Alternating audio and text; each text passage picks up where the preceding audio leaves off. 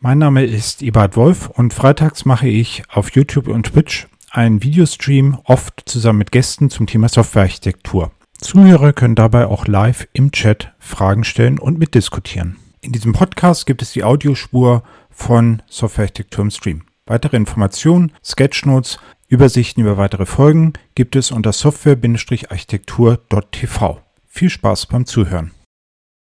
Stefan Todt, freut mich, dass du da bist. Ähm, Stefan, möchtest du kurz zwei Worte über dich sagen? Ja, kann ich gerne machen. Also ich bin äh, Stefan Todt, ich bin Geschäftsführer von Embark und ähm, als Architekt äh, eigentlich seit 20 Jahren unterwegs äh, und seit 18 Jahren auch im agilen Umfeld unterwegs. Und ähm, dieser Schnittpunkt ist eben auch das, was ich so die letzten ähm, Jahre dann äh, massiver ausgekostet habe in unterschiedlichen Publikationen und Konferenzbeiträgen und so weiter. Ich meine, es nicht ganz zwei Worte, aber. Ja, genau, also die sprichwörtlichen zwei Worte. Ähm, und das, das Thema, über das wir heute sprechen und über das du auch ähm, deinen Vortrag gehalten hast, ist das Thema Enterprise-Architektur und Agilität. Agilität hattest du vorhin ja schon kurz äh, besprochen. Wir wollen ja insbesondere über Architektur sprechen. Das heißt, ähm, was ist denn überhaupt Enterprise-Architektur?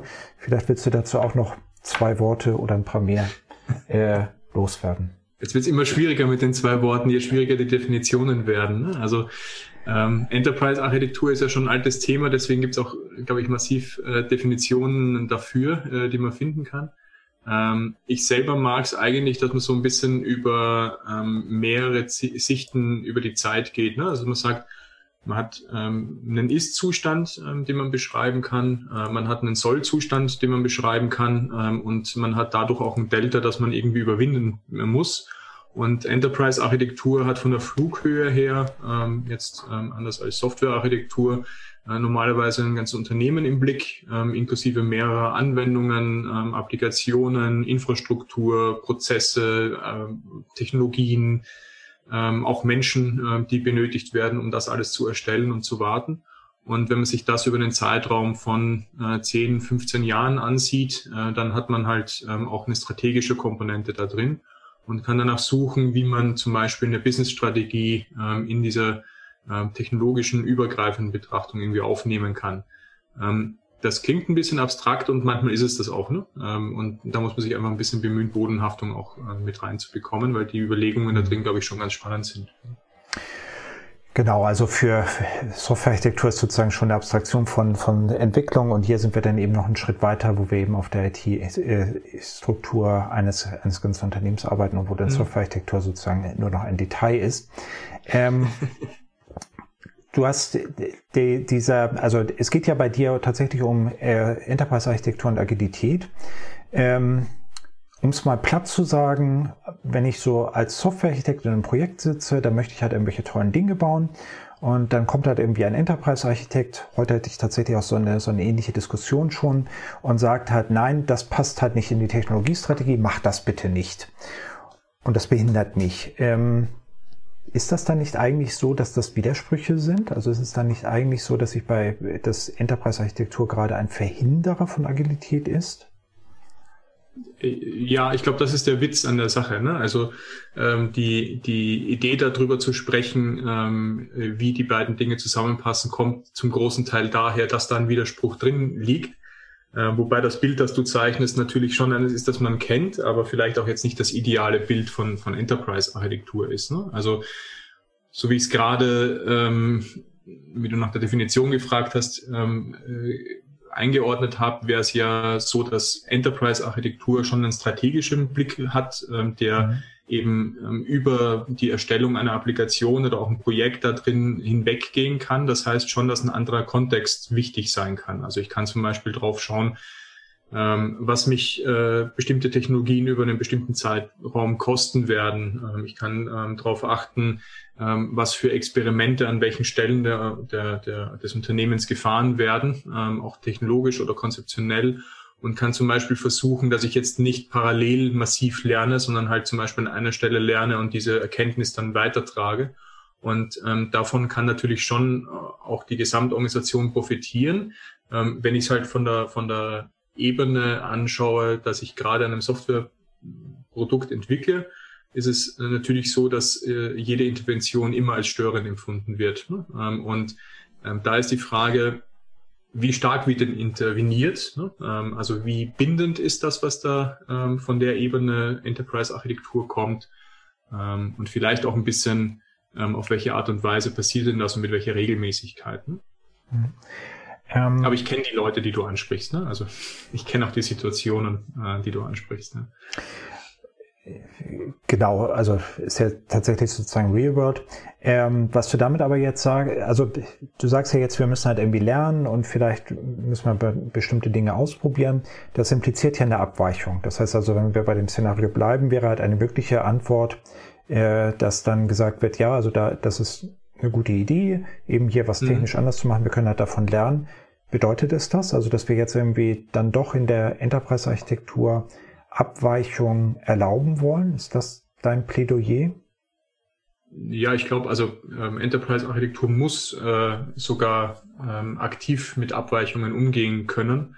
Ähm, erstmal müsste transparent sein, wo überhaupt Abweichungen stattfinden. Ähm, und, und, und dann wäre der richtige Umgang mit diesen Abweichungen halt interessant. Ne? Also dass man das tatsächlich als Lerngebiete äh, nutzt äh, und so weiter. Ähm, Abweichung hat aber immer so ein bisschen negativen Touch. Ne? Also es mhm. hat so ein, eine Idee, dass es die, die beste Idee gibt und dann gibt es Abweichungen von der besten Idee. Und wenn man mit agilen Leuten spricht, ist das alleine schon ein komisches Konzept. Ne? Also dass es die beste Idee äh, gibt und dass ich äh, jemanden habe, der die beste Idee für uns alle hat, ähm, was die technologische Entwicklung betrifft.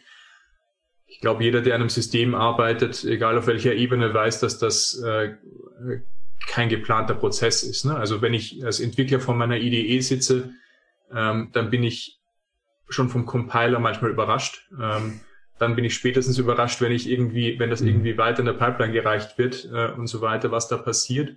Ähm, auf Architekturebene bin ich ähm, überrascht, was manche Technologien für Ecken und Kanten haben, äh, nachdem man überall hört, dass das alle einsetzen. Und wenn man es dann äh, irgendwie ähm, auch wirklich in der Praxis ausprobiert, ist es dann doch oft überraschend. Das heißt, die Überraschung ist eigentlich schon auf, auf, auf äh, Ebene, wo der Kontext klein ist, groß. Jetzt kann ich mir nicht vorstellen, dass wenn ich ein ganzes Unternehmen betrachte, dass die Überraschung da kleiner wird. Ähm, und diese Überraschung einfach auszublenden und sagen, die gibt's jetzt nicht mehr, weil wir konzentrieren uns auf genau einen Weg, ist, glaube ich, einfach eine ähm, Sache, die Innovation behindert auf der einen Seite und auf der anderen Seite einfach unrealistisch ist. Also da wird wahrscheinlich dann ähm, an etwas festgehalten, was funktioniert hat schon mal. Ähm, und das wird wahrscheinlich dann aber auch nicht das sein, was uns irgendwie weiterbringt. Ähm, und ähm, dann komme ich genau vielleicht in diese Behinderungshaltung rein, die du auch äh, vorher angesprochen hast ähm, wo ich sage, ja, natürlich behindert es, wenn jemand rumrennt und sagt, lass mal nur das machen, was wir immer schon gemacht haben und das, was funktioniert. Äh, lass uns nichts äh, ausprobieren oder anders machen. Ähm, lass uns nicht überrascht sein von irgendwas. Das ist natürlich nicht das, worum wir alle in dem Job sind. Ne? Also ich glaube, Entwickler sind die Leute, die am ehesten von Überraschungen leben oder die das irgendwie cool finden, was ausprobiert zu haben und rauszufinden, wie es funktioniert. Und das darf nicht sterben aus meiner Sicht. Ne? Das heißt, wenn Enterprise-Architektur einen, Stellenwert in der heutigen Zeit haben kann, dann sollte eigentlich der, der Stellenwert sein, dass man ein bisschen ordnet oder auch kommunikativ unterstützt, ähm, dass man halt äh, transparent macht, was an unterschiedlichen Stellen schon äh, gemacht wird, dass man die Leute zusammenbringt und solche Geschichten. Aber ähm, meiner Meinung nach kann die, die ganz starre Einschränkung äh, nicht das Ziel sein ähm, und würde Agil, Agilität halt auch massiv, massiv behindern und damit eben auch Innovation, Geschwindigkeit, all die Geschichten, wo die Leute momentan halt drüber reden. Ne? Mhm. Ähm, was, also ich komme ja ein bisschen so aus dieser Microservices-Welt und äh, da ist eigentlich ja ein, eine Richtung, in die man das halt bewegt oder ein, ein, ein Grund für Microservices ist ja die starke technologische Unabhängigkeit und da in der Konsequenz, dass Teams irgendwie für sich selber entscheiden können. Und da, da mhm. ist sozusagen diese, dieser Regler hat auf dieser Ebene von, ähm, man versucht eben dort ja eigentlich möglichst wenig vorzugeben und im Gegenteil eigentlich sogar eine Architektur mit entsprechendem Overhead zu machen, um eben Technologieentscheidungen beispielsweise zu dezentralisieren und auch Architekturentscheidungen zu dezentralisieren. Ähm, ich habe das mal vorgestellt und dann ist halt jemand aus, äh, aus einer Enterprise-Architekturecke gekommen und hat gesagt, also nett, dass du das vorstellst, aber äh, ich spare halt meinem Unternehmen Millionen dadurch, dass ich halt rumlaufe und dafür sorge, dass genau das Gegenteil passiert, dass also Technologien vereinheitlicht werden. Ähm, was also bedeutet, dass eigentlich die Aussage ist, äh, ich verstehe, was du vorschlägst, ich verstehe, welche Vorteile das bringt, aber ich mache das genaue Gegenteil und das ist halt etwas, was sich finanziell in der Bottomline sehr deutlich manifestiert. Viel höher als das Jahreseinkommen dieser Person, nehme ich an. Was ist die Antwort darauf? Also, was sollte ich der jetzt sagen? Ja, also ähm, die, die Grundhaltung scheint ja jetzt eine zu sein, wo du sagst, ähm, lass uns mal ähm, offen umgehen, Abweichung ist gut, ähm, Diversität ist gut, ähm, wir lernen vielleicht davon, unterschiedliche Dinge zu machen. Ähm, vielleicht ist auch so, dass wir lokal unterschiedliche Anforderungen haben, die die Entwickler am besten kennen, ähm, weil sie halt direkt ähm, auch äh, mit den Anforderungen, mit den ganz konkreten Anforderungen konfrontiert sind und die werden lokal die besten Entscheidungen treffen. Und das ist halt eine ganz andere Philosophie, als zu sagen, ich möchte äh, meinem Unternehmen Geld sparen, indem wir alles einheitlich machen ähm, und eben äh, das Lernen nicht nötig haben. Ne? Ähm, weil wir sagen, wir haben eine gute Lösung, die ist für uns gut genug ähm, und wir brauchen da keine neuen Lösungen dafür. Ähm, wir brauchen da keine Leute, die überlegen, mhm. sondern nur Leute, die das ausführen und so bauen, wie es halt immer gebaut wurde. Ähm, und das sind halt zwei komplett unterschiedliche Denkansätze, ähm, weil, das, weil das Ziel dahinter ein ganz anderes ist. Ne? Also du möchtest, ähm, Microservices kommen aus einem Umfeld, wo Innovation extrem wichtig ist. Also die Firmen, die das groß gemacht haben, ähm, sind meistens in einem Umfeld groß geworden, wo der ganze Unternehmenszweck an der Applikation hängt, die sie bauen. Ne? Also wenn die mhm. nicht die Konkurrenz schlägt oder besser ist als äh, der andere oder zurückfällt in Technologiekampf, ähm, dann ist es so, dass vielleicht das ganze Unternehmen scheitert. Und ähm, das ist ein extremer Innovationsdruck, der da drauf liegt. Und aus der ähm, Richtung betrachtet wäre es dort natürlich extrem schlecht, mit, mit ganz harten Standards und Stillstand zu arbeiten. Auf der anderen Seite verstehe ich das Argument, ähm, dass man viel Geld sparen kann, ähm, wenn man einfach das macht, was äh, ähm, funktioniert hat. Und das klappt wahrscheinlich auch in vielen Bereichen, wo die Anforderungen andere sind, also wo ich eben nicht diesen Innovationskampf habe. Ne? Also viele Firmen da draußen, also Versicherungen, Banken, alle möglichen anderen Leute bezahlen ihre Nutzer, damit sie, also nicht damit sie das verwenden, aber die bezahlen die Nutzer, die ihre Software verwenden, die werden jetzt nicht kündigen, weil die Software ein bisschen altmodisch ist oder äh, mhm. das ein bisschen da hakt oder da hakt. Ähm, Sachbearbeiter haben sogar die Angewohnheit, um die Bugs der Software so zu rumzuarbeiten, dass wenn die wegfallen, sie irgendwie ihren Arbeitsalltag umstellen müssen und so weiter. Das heißt, Innovation ist an manchen Stellen einfach nicht das Ziel. Ähm, und da muss ich sagen, Enterprise-Architektur hat ja eigentlich das Ziel, einen Überblick zu kriegen, was strategisch für das Unternehmen wichtig ist und manche Bereiche sind halt äh, differenzierend zum Wettbewerb und extrem wichtig, dass wir die gut hinbekommen, innovativ äh, hinbekommen, dass wir da Schritt halten mit dem, was passiert am Markt. Und andere sind halt, ja, weiß nicht, äh, Basisfunktionalitäten, die wir alle brauchen. Ne? Also jede größeres Unternehmen muss wahrscheinlich irgendwie Buchhaltungssoftware haben und so weiter, aber wahrscheinlich differenziert man sich darüber nicht mit dem Wettbewerb. Und ich würde mir halt wünschen, dass wir die Diskussion halt so führen, dass wir sagen, als Unternehmensarchitekt muss ich drauf schauen und wissen, wo wir Innovation brauchen und wo mhm. wir Stillstand aushalten. Ähm, und wenn ich die Entscheidung treffen kann, dann habe ich schon ein ganz gutes Stück gemacht. Das bedeutet aber auch, dass ich eine unterschiedliche Herangehensweise brauche in dem einen oder anderen Bereich. Und das klassische Werkzeugset von Enterprise-Architektur hilft vielleicht eher ähm, beim Kostensparen. Ähm, und ähm, das äh, Set an Fähigkeiten, das wir die letzten zehn Jahre erarbeitet haben im Softwarearchitekturbereich, hilft vielleicht eher ähm, bei, dem, bei dem Schritt halten und innovativ sein und Geschwindigkeit aufnehmen. Ne?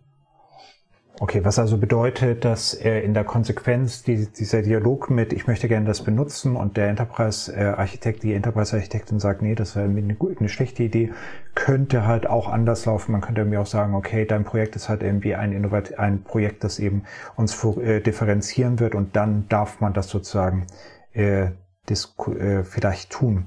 Ähm, das andere, was du jetzt gesagt hast, in so ein bisschen in so einem Nebensatz ist, ähm, na ja, also die, die Werkt, wir in der Softwarearchitektur ähm, arbeiten halt eher in diese Innovationsrichtung vielleicht. Enterprise-Architektur, so hatte ich es zumindest verstanden, hat eher Werkzeuge, die so etwas nicht wirklich unterstützen. Damit sind wir ja wieder bei dem Thema von dem Talk. Also wie kriege ich es denn dann hin, Geschäftsagilität tatsächlich zu unterstützen? Also du sagst ja, dass die, die Werkzeuge, die man zumindest klassisch darunter versteht, so etwas eigentlich gerade nicht unterstützen, oder?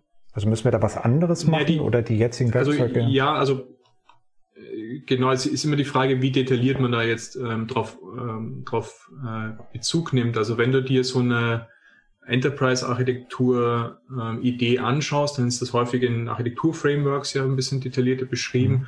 Und die Elemente, die da drin sind, sind von der Idee her etwas, was helfen kann, aber die Ausprägung ist dann irgendwie schlecht gemacht. Also zum Beispiel, ähm, sagen wir, eine gemeinsame Architekturvision haben, ähm, was wir bauen wollen, ist eine super Idee. Agile Leute finden das auch genial. Ähm, es wäre halt nur cool, wenn wir Erkenntnisse haben, von der Vision auch mal abzuweichen ne? ähm, und, und zu sagen, wir suchen aktiv nach diesen Erkenntnissen und wir sagen nicht, dass der Plan auf alle Fälle richtig ist. Und ähm, manchmal, wenn man über die Architekturvision in, in Enterprise-Architektur redet, redet man halt von einem Sollzustand, der definiert wird. Der wird halt über Analyse erarbeitet und dann definiert und jede Abweichung fällt irgendwie auf die Leute zurück, die es analysiert haben, dass die falsch gearbeitet hätten. Das ist halt eine ganz andere Fehlerkultur, die dahinter steckt. Also die Idee, eine Architekturvision aufzumalen, super. Ähm, die Ausführung davon vielleicht ein bisschen ähm, nach Vorgehensmodellen, die, die ähm, so in den, in den 2000ern, 2010ern jetzt nicht mehr unbedingt üblich sind. Ne? Ähm, Transparenz zu haben, was für Technologien eigentlich eingesetzt werden in den Teams und so weiter. Super. Ausführung mit äh, großen Tapeten, Landkarten von Systemlandschaften, vielleicht ein bisschen anders als eine Community mit Meetups, die sich gegenseitig erzählen, was sie so machen. Ähm, das heißt, die Ausprägung ist wieder ein bisschen komisch. Ähm, die, die, die Idee ist gut. Ähm, Prinzipien zu haben. Ähm, total agile Geschichte. Mhm. Ähm, Prinzipien sollen Richtung geben, ohne genau zu bestimmen, wie es zu machen ist. Ähm, leider rutschen Prinzipien im Enterprise-Architekturumfeld häufig in, eher in die Regel rein, wo ich halt nur eine Sache machen kann und ansonsten mache ich es halt falsch. Ähm, das heißt, da ist die Interpretation von dem Wort Prinzip vielleicht wieder ein bisschen anders. Ähm, wir reden in Enterprise-Architektur von der Weiterentwicklung von Skills und Fähigkeiten im Unternehmen. Ähm, alles super, aber zentralisiert zu planen auch wieder schwierig. Also ähm, wäre eher vielleicht ein Framework zu schaffen, wo die Leute selber weiterentwickeln. Also die Themen, die in Enterprise-Architektur vorkommen, sind, glaube ich, gut. Wir passen auch gut zusammen mit, mit agilen ähm, Werten.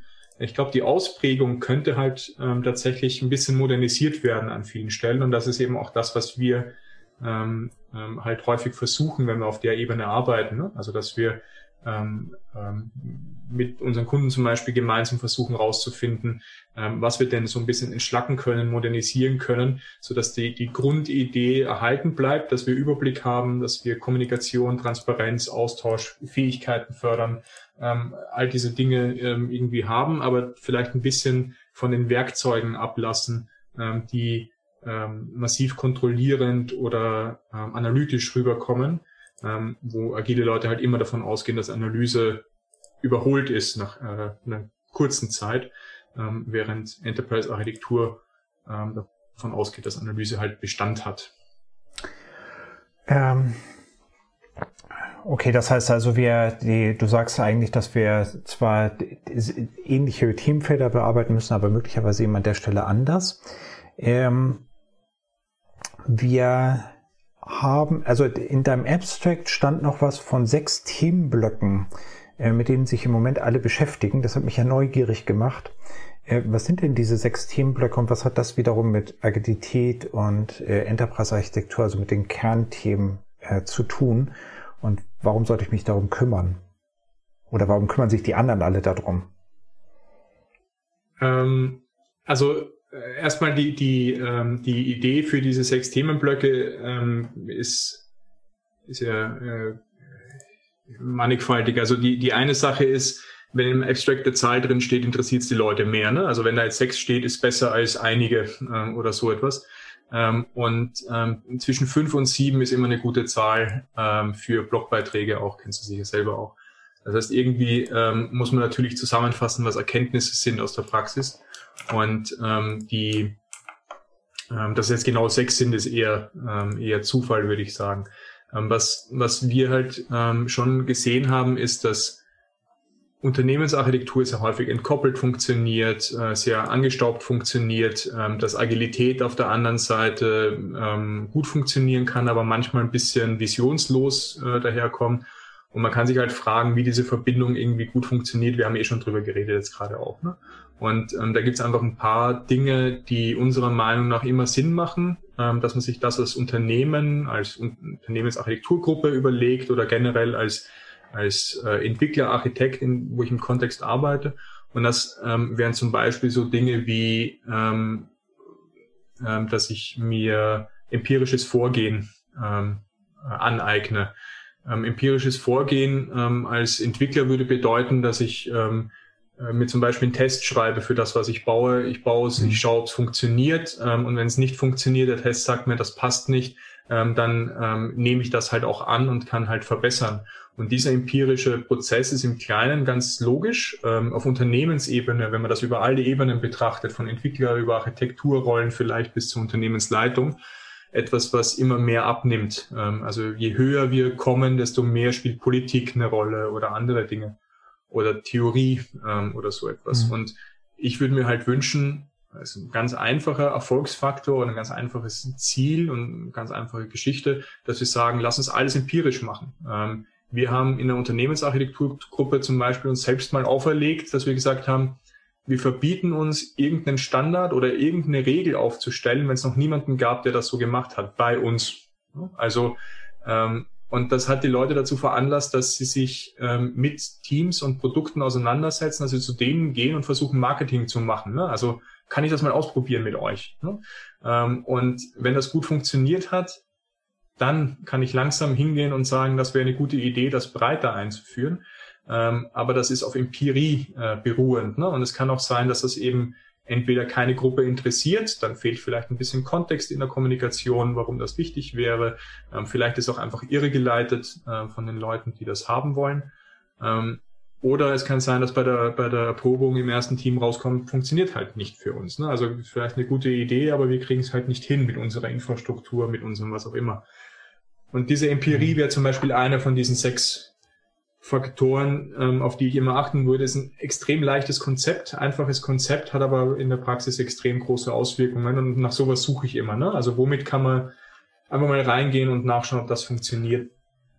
Ähm, da, da gibt es noch ein, also Empirie ist eine sehr zielgerichtete Geschichte mhm. mit einem, mit einer Idee.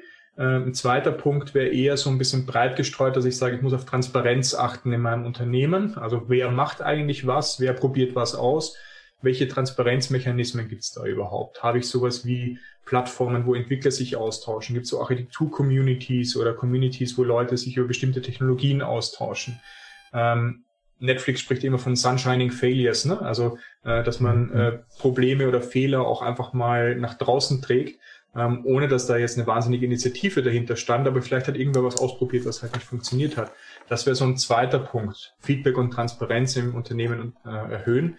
Das wäre viel weniger zielgerichtet als Empirie, aber auch ein wichtiger Punkt. Und das sind zwei Teile, die jetzt eher aus der agilen Ecke kommen.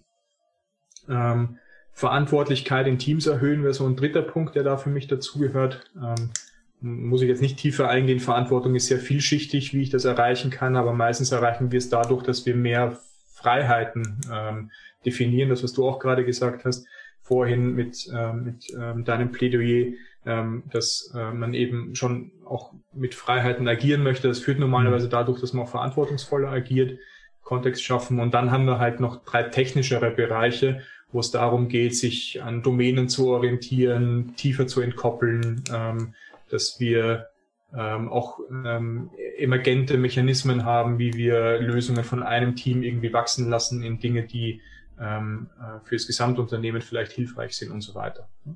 Mhm. Ähm, okay, spannend. Also ich finde es auch insbesondere interessant, dass du halt sagst, dass sowas wie Empirie dann eben auch einen sozusagen selber betrifft, wenn man in der Enterprise-Architektur ist. Ähm, eine empirische Sache ist ja vielleicht sozusagen der, den Kundenerfolg, sowas halt zu messen, also in diese Feedback Loops zu kommen in Bezug auf das Business Value. Bedeutet mhm. das, dass du, also bedeutet das, dass ich jetzt irgendwie mit diesem imaginären Enterprise Architekt, der imaginären Enterprise Architektin eine Diskussion haben kann und die sagt mir halt, hey, Du musst aber einen empirischen Prozess haben. Du musst halt schauen, dass du dein Business Value äh, misst und die Kundenzufriedenheit misst. Ist das etwas, was du jetzt, wie, wie, wie das funktionieren sollte? Also ich glaube, ähm, die direkte Erinnerung vom Enterprise-Architekten fände ich äh, nicht unbedingt wichtig, ähm, dass das ist. Aber die Frage wäre ja, ähm, wie Diskussionen geführt werden. Also wenn du ein Produkt baust und du sagst, du möchtest das mit der bestimmten Technologie bauen, die wir jetzt für unser Unternehmen nicht standardisiert haben oder die wir nicht äh, standardmäßig gut finden oder keine Ahnung was, die tauchen einfach nicht auf unserem Tech-Radar auf. Mhm. ist einfach irgendwas Neues.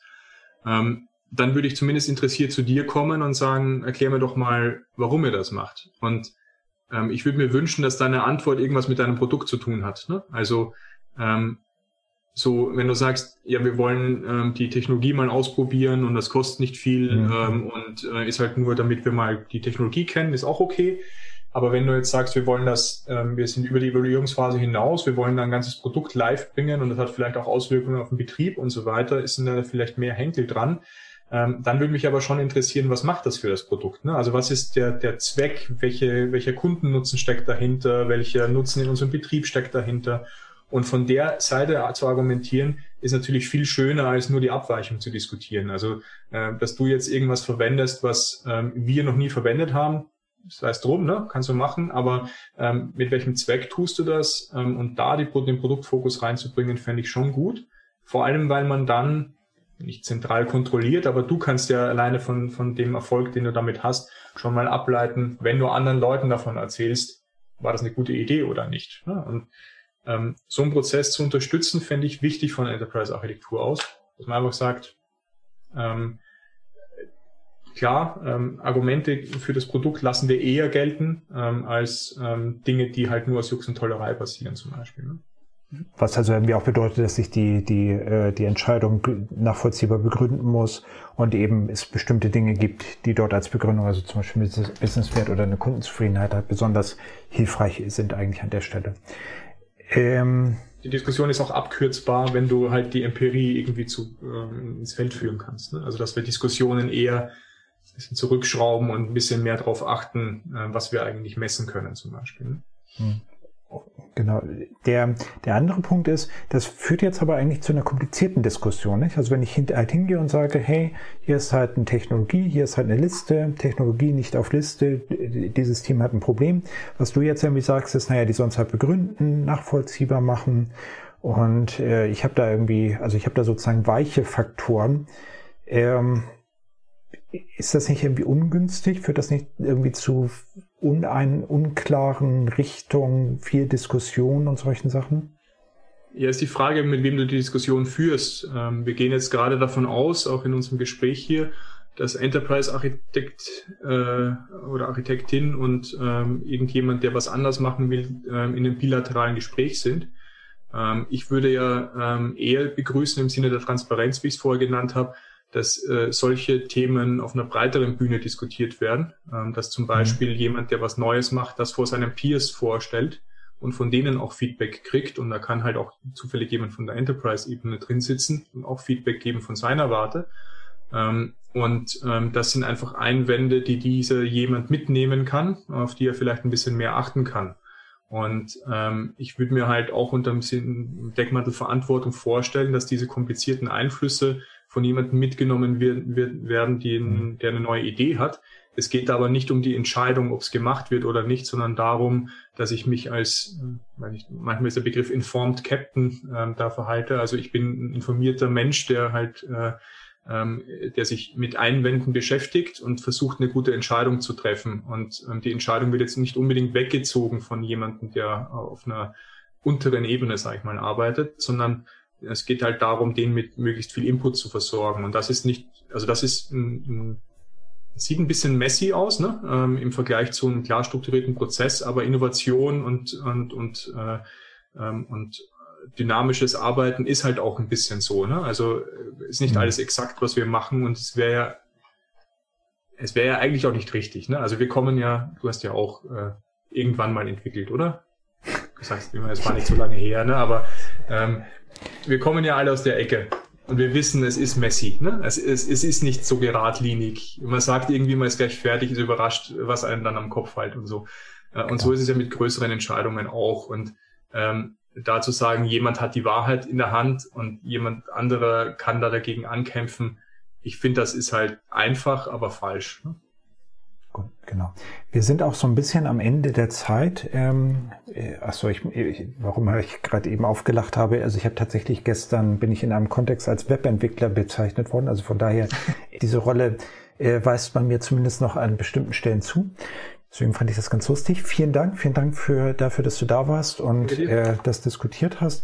Und äh, hier geht es dann gleich weiter mit äh, Dennis Wagner, Marc Bless und meiner Kollegin Lisa äh, zu dem Thema agile Spiele. Vielen Dank, vielen Dank fürs Dasein und danke äh, dir.